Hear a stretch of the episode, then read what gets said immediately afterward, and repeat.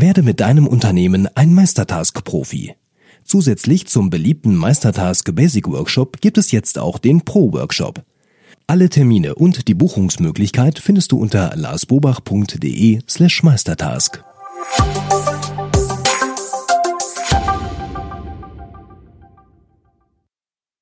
Hallo und herzlich willkommen zu Fraglas. Wir geben Orientierung im digitalen Dschungel, sodass wieder mehr Zeit für die wirklich wichtigen Dinge im Leben bleibt. Mein Name ist Wolfgang Schüttler und ich stehe auch heute mal wieder neben dem lieben Lars. Hallo Lars. Hallo Wolfgang. Ja, es ist mal wieder soweit. Eure Fragen sind dran, eure Rückmeldungen haben wir auch mit dabei heute im Gepäck. Die habt ihr wieder fleißig geschickt an fraglas.larsbobach.de oder hier unten in den YouTube-Kommentaren mit dem Hashtag Fraglas gekennzeichnet. So, Lars, es geht wieder los. Feedback vorweg, das magst du ja am liebsten, ne? Ja. Genau. Und am liebsten Gutes, oder? genau. genau. Hier geht es jetzt aber um eine, um eine, ich sag mal, um Feedback, keine Kritik oder so, sondern hier geht es nochmal wieder um eine Ergänzung, ja, zu den vielen Themen, die wir hier haben. Die kommen von Branislav und äh, da geht es äh, nämlich um das Thema Datensynchronisierung. Das hatten wir ja am 20. November, wie er schrieb, hier mal in der Sendung 2019. Wir sind ja schon bei 2020. Äh, gehabt und er schreibt, bevor ich GoodNotes kannte, habe ich Goodreader verwendet und verwende es immer noch für die Ablage von PDFs. Goodreader kann man mit fast allen Online-Speichern wie OneDrive, Nextcloud und so weiter verbinden.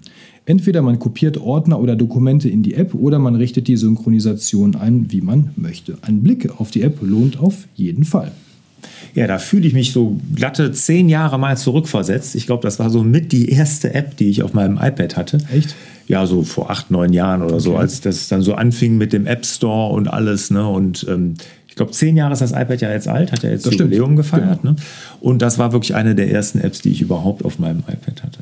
Ich wüsste gar nicht mehr, was meine erste App auf dem iPad war. Ich wüsste es echt nicht mehr. Ja, die ich jetzt zusätzlich gekauft habe, meine ich. Ne? Ja, ja, schon klar. Hm. Die erste war wahrscheinlich Mail, ne? Ja, Mail und Kalender. Ja. Erstmal E-Mails checken. Ja, genau. Damals noch, ne? Ja, genau. Also, App lohnt sich, sagst du? Also ich habe die ewig nicht mehr benutzt. Ich habe die sogar noch drauf, habe ich jetzt, nachdem ich mich die Frage gesehen habe, mal geguckt. Ich habe sie sogar noch, aber nicht mehr benutzt. Nein. Wunderbar. Kann ich jetzt nicht, äh, also das heißt aber nicht, dass es schlecht ist, um Gottes Willen. Ne? Also wenn es ein guter Tipp, einfach angucken, ob es passt für den Anwendungsfall. Genau. Oder du gehst nochmal wieder in die Retrospektive sozusagen genau. und guckst dann mal, ob es immer noch was für dich ist. Guck mal, ob ich mein, mein iPad aus 2010 noch irgendwo finde. Ja. Ah, okay, auf dem Schrottplatz. Der Martin schreibt uns, ähm, er hat sich die Notability-App geholt, dafür hat er sich entschieden. Jetzt hat er eine Frage dazu. Und zwar im App Store wurde die App mit der Möglichkeit, äh, beworben, dass man diese mit bis zu sechs Familienmitgliedern teilen kann, angeboten. Nun findet er diese Möglichkeit aber nicht. Was macht er falsch oder wurde jetzt so viel versprochen, Lars? Ähm, also Notability ähm, ist ein GoodNotes-Alternative, sage ich mal, wenn man sich dafür entscheidet, alles gut. Äh, beworben wird, dass es gilt für jede App, wenn man die in der Familienfreigabe nutzt. Ne? Das ist also nichts von Notability Besonderes, sondern in der Familienfreigabe kann man die wirklich für alle Familienmitglieder freigeben. Da muss man die Familienfreigabe einrichten, da muss man die Familienmitglieder hinzufügen und dann können die die sich kostenlos aus dem App Store auch runterladen. Genau. Der Chris hat äh, zwei, wie ich finde, mal ganz andere Fragen, die jetzt irgendwie atypisch sind zu den ganzen Technikfragen. Und zwar fragt er nämlich, äh, erstens, wieso gestaltest du eigentlich deine Podcasts zusammen mit Barbara Fernandes? nur um das vorwegzunehmen, er findet das super, das Format. Also ihm geht es gar nicht darum, das jetzt zu kritisieren, sondern er möchte es verstehen, warum mhm. du das machst. Ja, kann und, ich. Äh, zweite Frage, ja. dann gebe ich die gleich mit. Ähm, du erwähntest hier und da mal dein Morgenritual oder deine Morgenroutine und dazu würde er sehr gern mehr erfahren, da er eine eigene aufbauen möchte. Also mit der Barbara habe ich, äh, mache ich das ganz, ganz bewusst, weil ich Solo-Folgen im Podcast und gerade wenn die dann relativ lang sind, ich sage mal 10, 15, 20 Minuten einfach zu langweilig finde. Und das geht mir genauso, wenn ich Podcast höre, gibt es wirklich ganz, ganz wenige, denen man wirklich konzentriert so lange zuhören kann. Und da finde ich immer das Spiel und so ein Counterpart finde ich da sehr gut. Und ich habe mir wirklich viel Mühe gegeben. Ich habe auch lange gesucht, bis ich Barbara als Podcast-Partner gefunden habe. Das war wirklich, ich hätte den Podcast eigentlich ein Jahr vorher starten können, weil ich das schon wollte. Ich habe aber keine Partnerin gefunden und äh, mit Barbara ist das wirklich super, ne? dass sie so den Counterpart da übernimmt, kritisch Fragen stellt und das macht das Ganze viel lebendiger. Und ähm, also ich weiß nicht, wie es euch geht, wenn ich mir einen Podcast anhöre, wie gesagt, ganz alleine, da tue ich mich oft schwer. So, zweite Frage war mit dem Morgenritual. Ne? Genau. Ein Morgenritual ist super wichtig und jeder, der das noch nicht hat, dem kann ich es nur dringend ans Herz legen, das zu machen. Man sagt ja so schön, so wie ich morgens die Segel setze, so starte ich in den Tag und so wird mein Tag dann auch. Und deshalb macht euch bewusst, es ist wichtig, wenn ihr morgens schon gehetzt aufsteht, strammen Schrittes unter die Dusche, dann mal schnell noch ein Brot einschmeißt, dann ins Büro, dann wird der ganze Tag auch genauso sein. Immer hektisch, immer hinterher, immer reaktiv. Wenn ihr morgens aber schon langsam und gelassen in den Tag startet, zum Beispiel mit einer Meditation, mit Lesen, mit Sport und und und, dann habt ihr morgens schon was getan und der ganze Tag, der verwandelt sich wirklich komplett. Wie ist deine Erfahrung? Du hast ja auch vor einem Jahr oder wann hast du das gemacht mit einem Morgenritual? Ja, absolut. Also es ist wirklich so, man startet strukturiert äh, in den Tag und es ist wirklich so, die Dinge bauen dann eben so aufeinander auf, wie du das so mhm. sagst. Ne? Dann, der Rest folgt dann automatisch so hinterher, aber in mhm. der gleichen strukturierten Art. Genau. Klar, man kommt da auch mal in Hektik oder irgendwie in Stress, das ist ja normal, aber deutlich reduzierter und auch völlig anders. Mhm. Und übrigens, Lesen ist bei mir auch gerade neu mit drin morgens mhm. und ähm, ich glaube, ich habe bald wieder eine Buchempfehlung für dich. Ah, sehr schön. Sehr gut. Ja, also ich kann ja mal ganz kurz sagen, was ich mache morgens. Also wenn ich aufstehe, ich trinke als erstes, trinke ich ein Glas Wasser. Ein großes halb, halbes Liter Glas Wasser, ne, damit ich schon mal schon morgen schon mal ein bisschen für meinen äh, Wasserhaushalt gesorgt habe. Dann ähm, führe ich Tagebuch. Ne, das ist das Sechs-Minuten-Tagebuch, das führe ich morgens. Da sind so Dankbarkeitsrituale und sowas drin.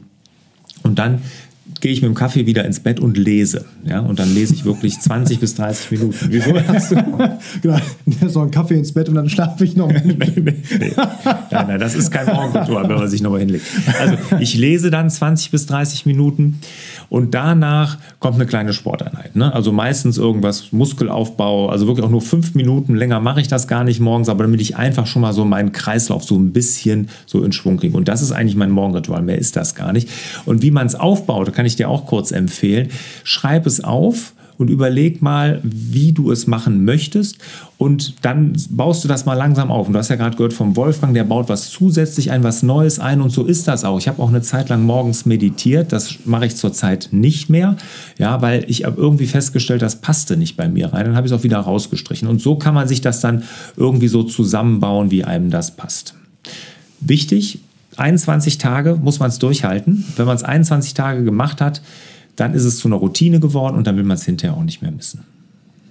Ich habe überlegt gerade noch zu dem Thema Podcast, nicht nur jemandem zuzuhören, der alleine spricht, über so 20 Minuten ist anstrengend, da ich ja selber ja auch einen mache, selbst das Einsprechen ist sehr anstrengend. Total. 20. Also ich hab, bin jedes Mal fertig wie ein Brötchen, darum geht es ja manchmal auch in dem Podcast. Mhm. mhm. Und ähm, das ist wirklich auch mega anstrengend, selbst ja. das alleine zu machen. Vielleicht sollte ich mir auch jemanden suchen, mit dem ich das zusammen mache. Ja, kann ich, nur, kann ich nur den Tipp geben. Danke für den Hinweis, genau. Auch in meinem neuen Podcast ist die Barbara jetzt nicht mehr bei jeder Folge dabei, das war ja früher so.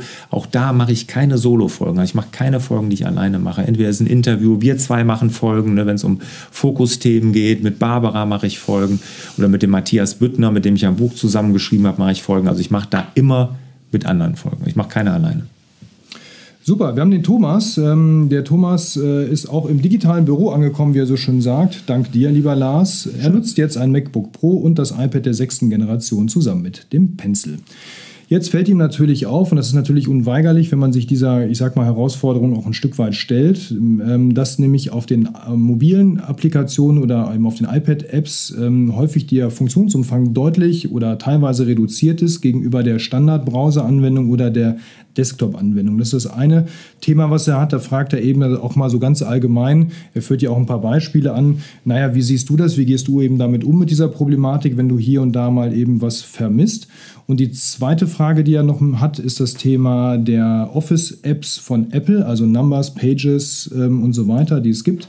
Ähm, warum wir die nicht nutzen, sondern die äh, Google-Apps, ähm, hat das irgendwas mit Datenschutzrichtlinien zu tun? Und wenn ja, trifft es auch auf ihn zu als Selbstständiger, wenn er doch alleine arbeitet? Also das erste Thema reduzierter Funktionsumfang, das zweite dann die Office-Apps von Apple. Ja, reduzierter Funktionsumfang hatten wir ja auch, glaube ich, in der letzten Folge. Ne? Da ging es ja auch um, um die Google-Apps. Also die haben meistens reduzierten Funktionsumfang. Das ist so. Manchmal sogar ein bisschen mehr. Es gibt ja zum Beispiel gerade die Apple-Apps. Ne? Wenn du jetzt an Keynote oder Pages denkst, da kannst du mit dem Pencil reinschreiben. Das geht ja in der Mac-Version noch nicht. Ne? Aber generell sind das halt zwei Programme. Ne? Und die Hersteller, und ich kenne ja nur mit Meistertask, den, den, den Hersteller dieser Software, bin ich ja nun wirklich sehr eng verbunden und die versuchen schon so viel Features wie möglich in diese iPad-Apps reinzupacken, aber es ist halt immer mehr Aufwand. Ne? Und das ganze, die ganze Programmiersprache ist eine andere, als wenn man das jetzt wirklich für den Browser macht. Deshalb haben die immer ein bisschen reduzierten Funktionsumfang. So, zu dem Thema Apple Office-Produkte.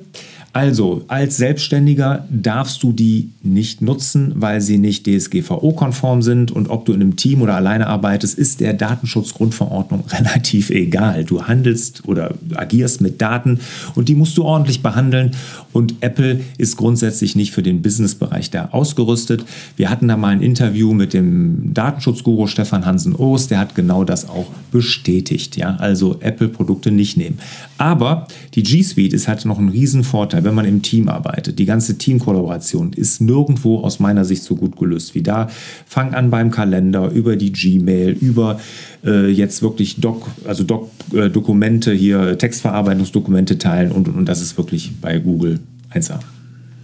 Da höre ich schon die Microsoft-Freaks, die jetzt wieder aufschreien, sagen, das geht auch Microsoft wunderbar mit Teamkollaboration. Garantiert, ja. Natürlich, klar. Wir nutzen es nur nicht, deswegen wissen wir es nicht so gut, aber da geht es natürlich auch. Ja.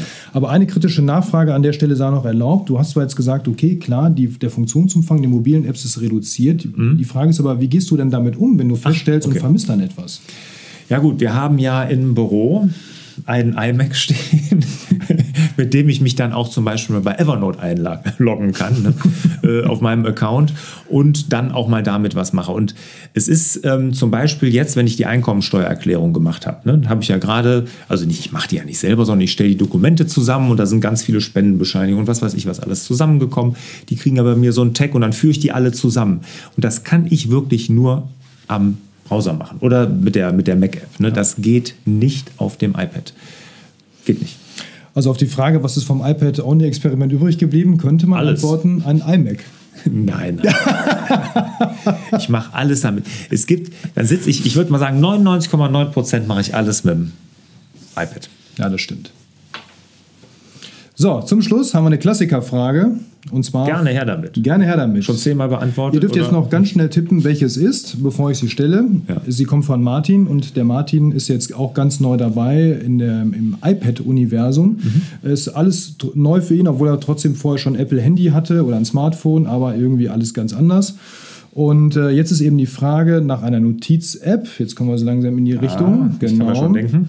Genau ähm, gibt es ein Notizprogramm, das ich sowohl auf dem Apple iPad als auch im Büro für Windows verwenden kann. Sprich eine Speicherform für beide Welten. Außer PDF, ja.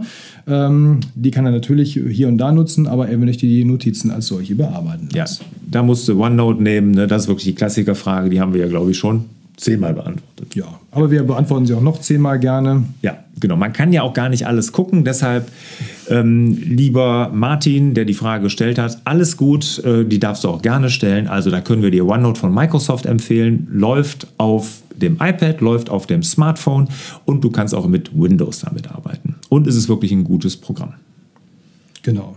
Und falls ihr auch eine Klassikerfrage habt oder eine neue Frage, dann her damit fraglars.larsbobach.de ist die E-Mail-Adresse dafür oder Hashtag Fraglas in den YouTube-Kommentaren. Und dann mit ein wenig Glück seid ihr in einer der nächsten Folgen mit dabei. Ja, und ich wünsche euch und dir, lieber Wolfgang, natürlich auch wieder mehr Zeit für die wirklich wichtigen Dinge im Leben. Ciao. Tschüss.